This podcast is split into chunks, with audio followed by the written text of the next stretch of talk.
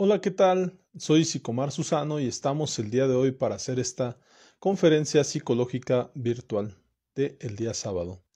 De igual forma, les recuerdo que a través de la semana estuvimos haciendo la investigación muy interesante, por cierto, acerca de poliamor. En esta ocasión, vamos a comenzar con esta temática. El concepto de pareja en la sociedad actual. ¿Por qué el poliamor? Hablamos de que el poliamor como tal es una de las expresiones acerca de relación de pareja.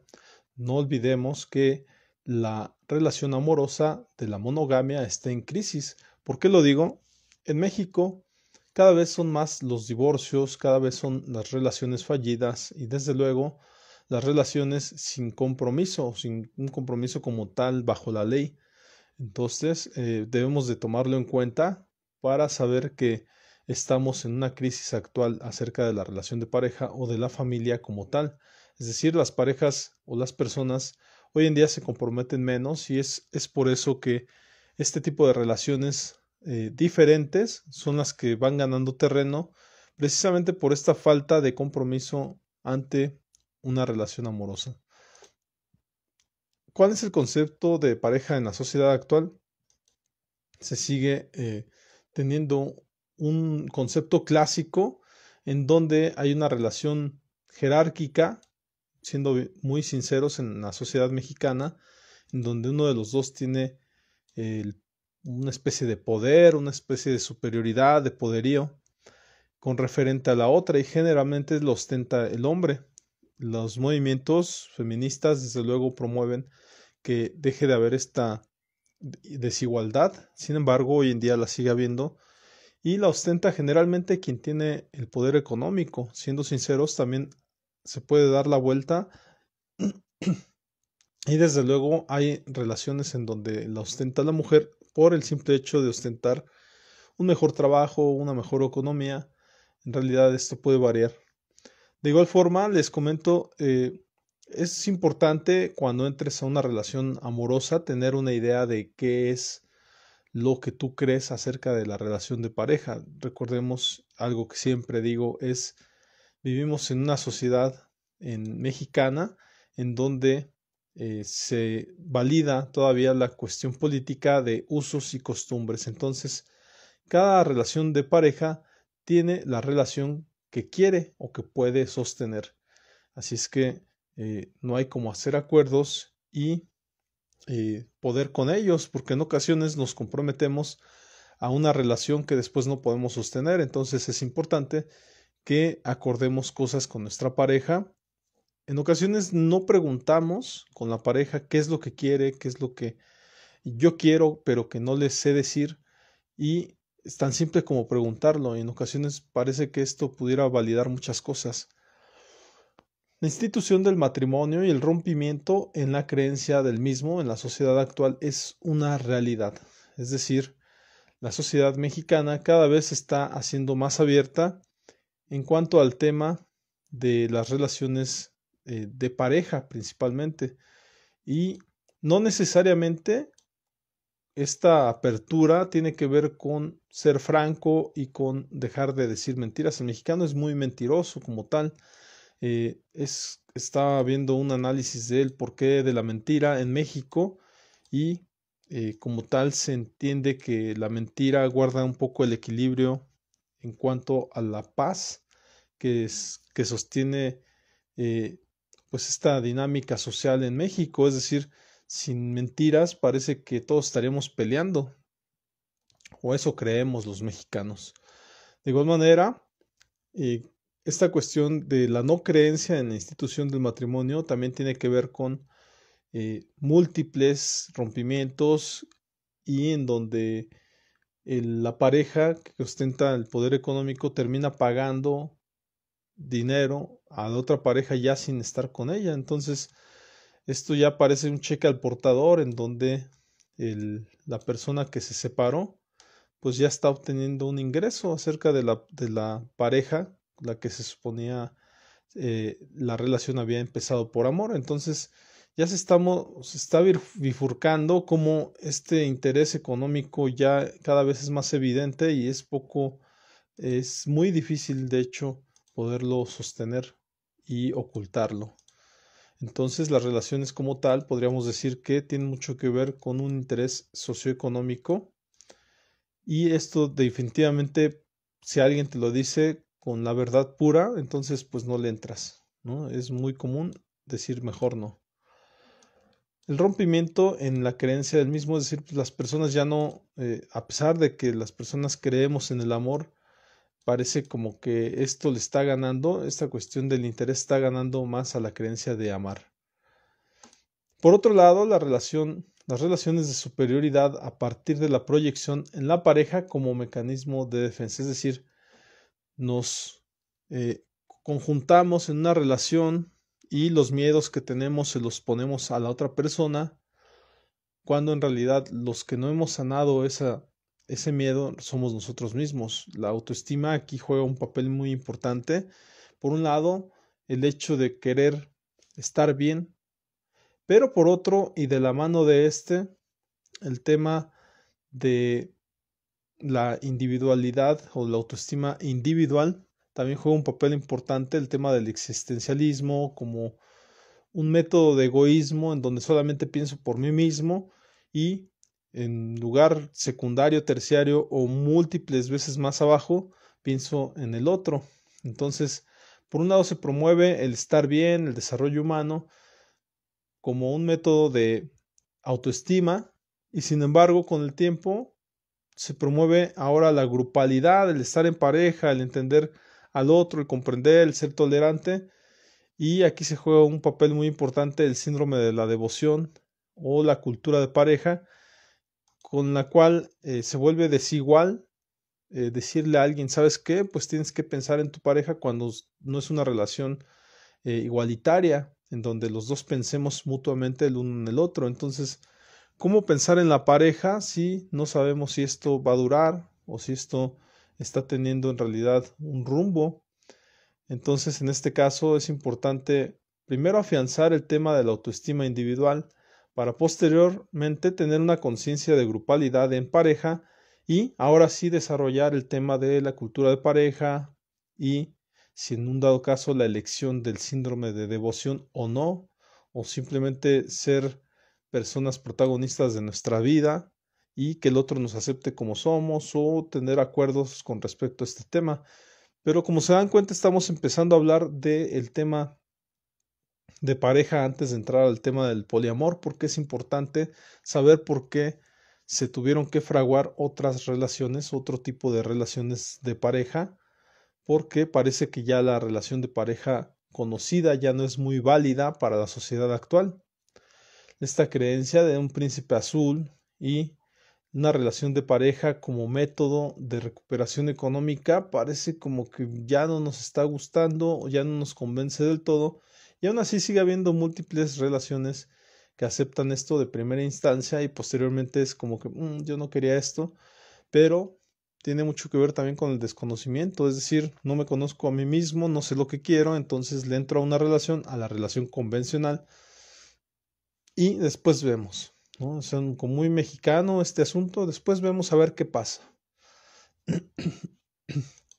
con esto viene un miedo a enamorarse, y sobre todo también de la mano a este compromiso, un miedo al compromiso, hay un apanicamiento a los compromisos, las personas salen corriendo cuando les hablan de casarse, las personas salen corriendo cuando piensan que algo va más allá. Entonces, de algún modo todo esto se fragua y se junta, se conjunta para decir, pues una relación como la conocemos ya no es posible. Es decir, este es el pensamiento y donde empiezan a surgir entonces otras propuestas, están por ahí el tema de los swingers, del poliamor, del pansexualismo, de muchas cosas que no conocemos en ocasiones y que nos dan miedo conocerlas, nos, nos da miedo siquiera que las mencionen porque se, se cree que conociendo más, entonces es, hay más posibilidades y te puedes apegar entonces a una relación distorsionada o Muy bien, continuamos entonces con esta temática. Esperemos que se haya guardado. Monogamia biológica. ¿Qué significa esto? Pues que es una monogamia para toda la vida o se piensa que así lo es, que el ser humano es monogámico biológicamente, no como tal, ¿eh? se dice que el ser humano como tal es poliamoroso, pero esa es la idea eh, biológica, la idea de la reproducción y de continuar la, eh, la trascendencia de vida, digamos. Y por otro lado hay una monogamia selectiva o social, que sería algo así como una poligamia serial, es decir, me explico. lo eres todo mientras estás conmigo ¿sí? Pero cuando, cuando me dejas, entonces ya no lo eres todo, ya entonces recurro a buscar a otra persona porque entonces esto se vuelve una poligamia serial, es decir, de ser un monógamo, donde tú nada más yo te, te deseaba a ti, cuando termina esa relación, inmediatamente busco a otra persona, entonces esto podría verse como una especie de poligamia serial, es decir, vamos desechando personas en donde al principio lo eran todo para nosotros y después ya no lo son.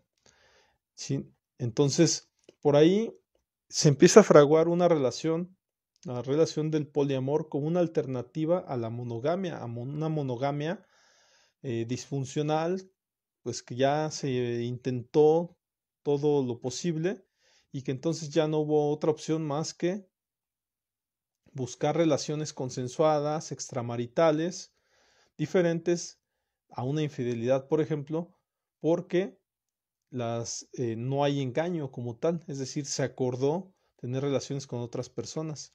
Y ahí se fragúa en la mente del ser humano una serie de cosas que ya iremos platicando, pero la mente humana no está preparada para no tener exclusividad, para no sentir celos. Entonces, desde luego, el hecho de ya no ser monogámicos, una sociedad que te fomenta la monogamia de una manera, yo diría, un tanto hipócrita, pero sí se fomenta la monogamia. Entonces, el desarrollar esta, este crecimiento em, más emocional también, pero también mental, para poder eh, entender que puede haber una, múltiples relaciones, es muy difícil. Entonces, esta cuestión hay que entender, por ejemplo, que el, el poliamoroso, es decir, la persona poliamorosa no es un pansexual. O sea, hay muchas ideas de la cuestión del, del, poliamor. Se piensa que es swinger. Ahorita vamos a ver el por qué no es swinger.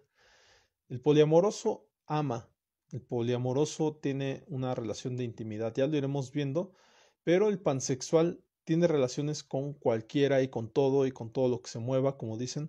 Es decir, vamos a ir viendo las diferencias entre unas y otras. El, el poliamoroso simplemente es el contrario al monógamo. El monógamo tiene una relación, el poliamoroso tiene varias relaciones consensuadas.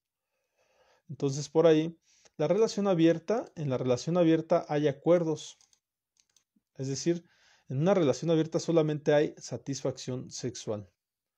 El poliamor es un fenómeno de habituación, es decir, eh, hay intimidad, hay conexión emocional profunda con múltiples personas que puede o no incluir sexualidad, es decir, eh, nos, nos enamoramos de varias personas y no necesariamente tenemos que tener relaciones con ellas porque si fuera así, entonces sería una relación swinger.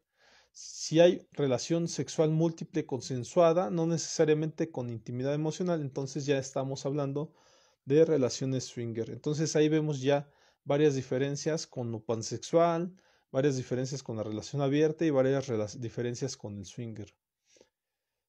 La autoestima en el poliamor. Hablábamos un poco de esta autoestima, de cómo la promueve el existencialismo en nosotros mismos pero ¿qué hay entonces de entender el poder amar a varias personas? Si a veces tenemos dificultades o muchas veces tenemos dificultades con amarnos a nosotros mismos, imagínate poder entender a varias personas con las que nos relacionamos. Es sumamente difícil y desde luego hay algo que le llaman hasta resaca de la poligamia. Es decir, nosotros ya tenemos ciertos valores que nos ha dado la sociedad hay ideales que no concuerdan con la vivencia, es decir, no podemos llegar a, empezar a probar, a tener esos primeros pasos con la poligamia sin saber que vamos a sufrirlos, a padecerlos.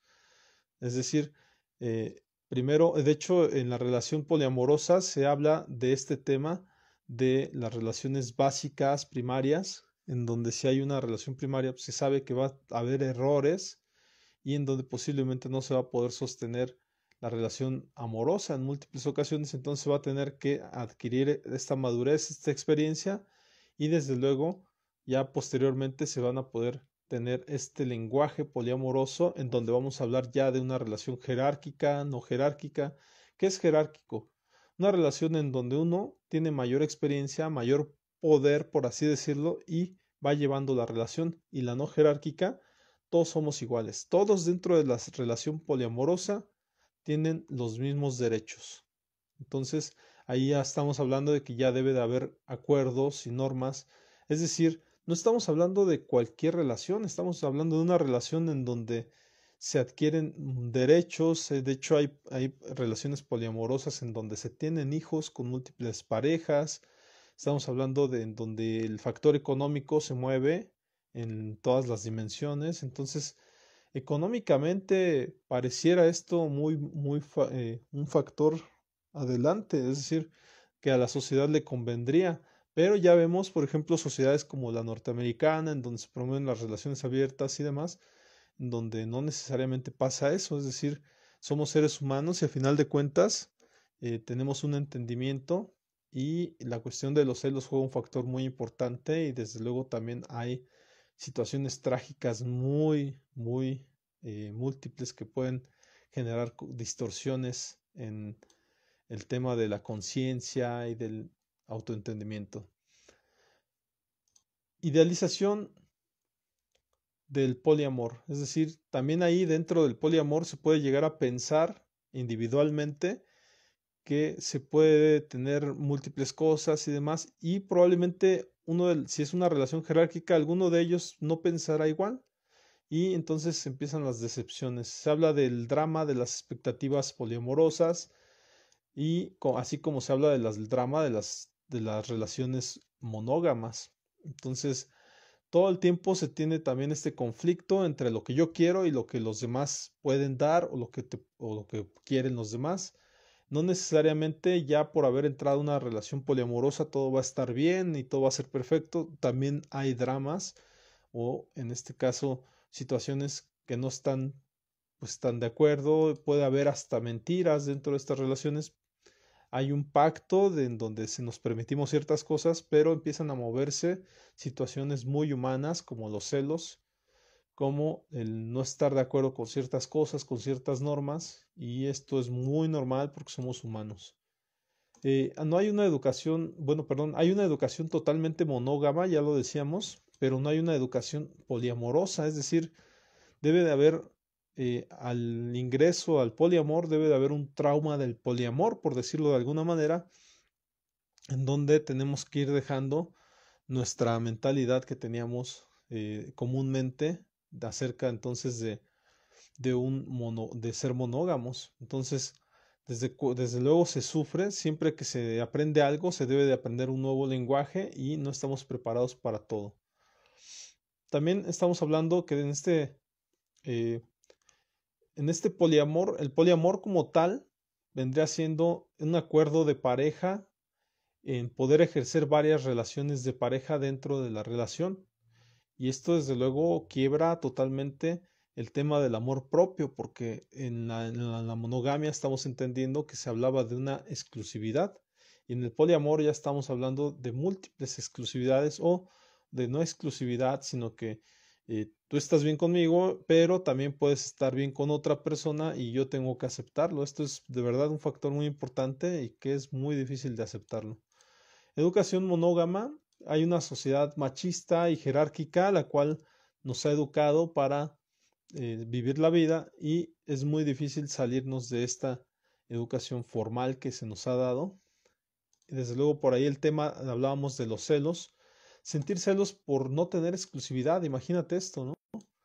Aún a pesar de haber acordado tener una relación abierta o poligámica. Entonces, si tu pareja, por ejemplo, está empezando a tener otra relación eh, amorosa con alguien más, probablemente tú ya tienes un acuerdo de decir, ah, sí, no, no hay problema. Pero después el ver, como ser humano, empezar a ver que al otro o a la otra sí le hace cosas que a ti no te hace, o le permite cosas que a ti no te hace, o se está enamorando más del otro, eh, sí pega en el autoestima y pega en el ego. Esta cuestión, hay una cuestión de competencia que desde luego se desarrolla. Entonces es muy difícil llevar estas cosas. Y entonces no ocurre la compersión, que es un término muy, muy, muy polígamo, perdón, muy poliamoroso. la compersión es sentir felicidad por la felicidad del otro, porque el otro esté teniendo esa relación amorosa, entonces hay esta compersión. Muchos lo podrían ver como un tema de morbo, en donde decimos, ¿sabes qué? Pues eh, estoy sintiendo felicidad porque el otro le vaya bien en esta relación, pero ¿cómo vas a poder sentir felicidad si tú tienes una relación con esa misma persona? Y tenía que mencionarlo el tema de la comprensión, ¿no? Una cosa es la compersión y la otra es la comprensión, entendimiento de las decisiones que toma el otro, que esto es lo más común, pero en una relación poliamorosa pues es bien difícil tener este entendimiento de estas decisiones, porque qué tal si ustedes se permitieron tres parejas, ¿no? Pero una de esas parejas pues resulta que es la, como por decirlo, la, la favorita. Entonces, desde luego, este tema de sentirte mujer o sentirte hombre, eh, guapo, guapa, eh, atractivo, y si al otro le está dando más amor, entonces, desde luego, vienen los miedos. El polidrama es aceptar que el otro esté con otro. Es decir, pero al final sentir celos por la exclusividad. Entonces no hay como tanto acuerdo. Entonces ahí viene un choque de conciencia en donde entonces no estoy aceptándolo como tal. Y también se habla de la resaca de la poligamia, donde se habla de que los valores o ideales no concuerdan con la vivencia. Es decir, yo estaba educado de una manera monógama, estoy entrando en una relación polígama y entonces pues ya no me siento bien. También podemos estar hablando de que aquí hay una aceptación de monógamos en la poligamia, es decir, el, el polígamo acepta que su pareja tenga otras relaciones, pero esta, esta otra pareja, esta pareja puede querer tener una relación ahora con un monógamo, ¿verdad? Pero desde luego esto se va a romper cuando esta otra persona, pues de repente ya no acepte esta poligamia, porque él o ella sí son monógamos, ¿sí? Entonces, esta triangulación es muy difícil y lo es más, desde luego, para las personas que no están dentro del, triángulo o de, de, lo que ocurra, porque pueden ser tres, pueden ser cuatro, cinco, depende del acuerdo. La sociedad y la poligamia. Esta sociedad no está preparada por una relación poligámica porque desde luego mm, no se acepta, por ejemplo, en un hotel la entrada a tres personas o eh, desde luego los, las cenas románticas son más difíciles obtenerlas para tres personas. Generalmente se acepta o se está apto para dos. Y pasando de esto, pues les comento, por ahí estuvimos leyendo el, el libro de Enciso Gyasú, Una travesía a las emociones del afecto en las prácticas del poliamor o lo que las palabras callaban sobre el cuerpo, Departamento de Psicología Social, Universidad Autónoma de Barcelona. En esta ocasión no hicimos como tal un resumen, pero eh, lo voy a explicar desde lo que yo recuerdo y nos metimos a un tema de las emociones. Eh, quiero decir que este libro es muy muy feminista porque literalmente lo, lo hicieron personas feministas en donde abordaron eh, varios autores que generalmente no se han tomado en cuenta para otras investigaciones o que se han descartado. Y entre ellos un autor que para mí me, me parece importante, que es Paul Eichmann. Y este Paul Eichmann es el que habla de, eh, de las cuestiones faciales, de entender las emociones desde lo que se nota en la cara, los rasgos que uno tiene en la cara.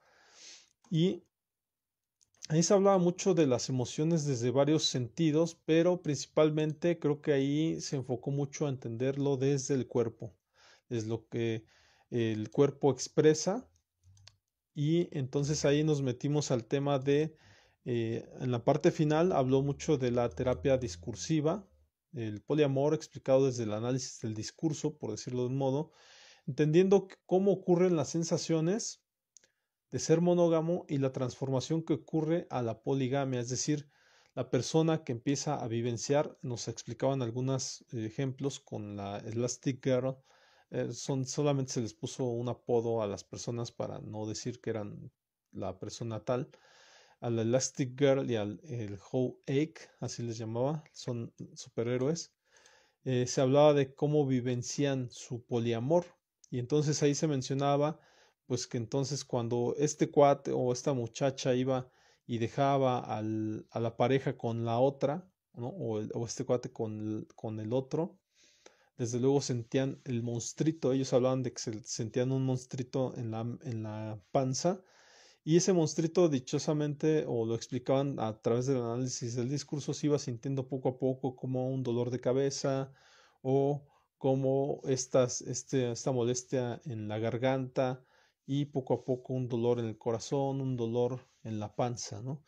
Y que ese monstruito poco a poco se iba eh, entendiendo después de varias ocasiones ya vividas. Entonces eh, ellos hablaban de la manera en cómo aceptamos de una manera no verbal o no aceptamos la poligamia. Una cosa es socialmente decir sí, sí la acepto y hacer normas y acuerdos y otra ya es vivenciarlo. Entonces, de esto trataba esta travesía que hubo acerca del poliamor, que en realidad les voy a ser bien sincero, cuando estaba leyendo que fue lo que leímos a través de la semana, yo de repente decía, ¿y a qué horas le van a entrar al tema del poliamor? Entonces, eh, así son las investigaciones, quiero anticiparlo. Eh, una investigación no necesariamente te amplía el criterio, sino que muchas veces se enfoca a una cosa muy detallada. Y este fue el caso.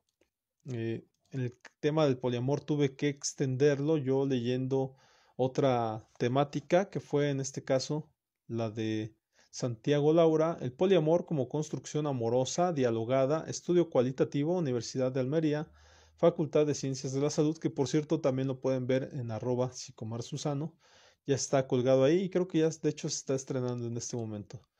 Y desde luego también pues tuve que ver por ahí otro, eh, otro video y de hecho muy explicable y se los, los recomiendo por ahí. Y este fue, primero vi el poliamor, relaciones abiertas y otras eh, intimidades de Miguel Bagalume. Esto está en una conferencia de Tech Talks Está interesante, pero después también vi a Noemi, Noemi Casquet, es una youtuber como tal poliamorosa, de hecho. Lo que no te cuentan del poliamor, desventajas y todo lo que no sabías poliamando, Noemi Casquet. Para culminar por ahí en una investigación más adelante, literalmente ya de un, eh, de un psiquiatra que se llama Horacio Marchand. Bueno, en realidad no sé, el psiquiatra se llama Estefan Fernández, doctor Estefan Fernández, en el canal de Horacio Marchand, El Poliamor, entrevista con el doctor Estefan, Marchand, Estefan Fernández, el podcast. Entonces, esta fue la investigación acerca del poliamor, como tal me parece que por ahí tiene lo necesario para las temáticas. Eh, verán la repetición, desde luego, en arroba eh, perdón, en este caso en Biblioteca Psicológica Virtual. Por ahora sería todo, fue un tema realmente rápido, si yo lo considero, porque fueron alrededor de 30 minutos, pero me parece que tiene, contiene por ahí las temáticas de las que se habla acerca de este tema. Es que por ahora nos vemos en la siguiente. Les recuerda que no necesariamente las cosas son buenas o malas, sino que dependen de cómo sea funcional para ti. Eh, les recuerdo, mi nombre es Sicomar Susano y nos vemos en la siguiente. Hasta luego.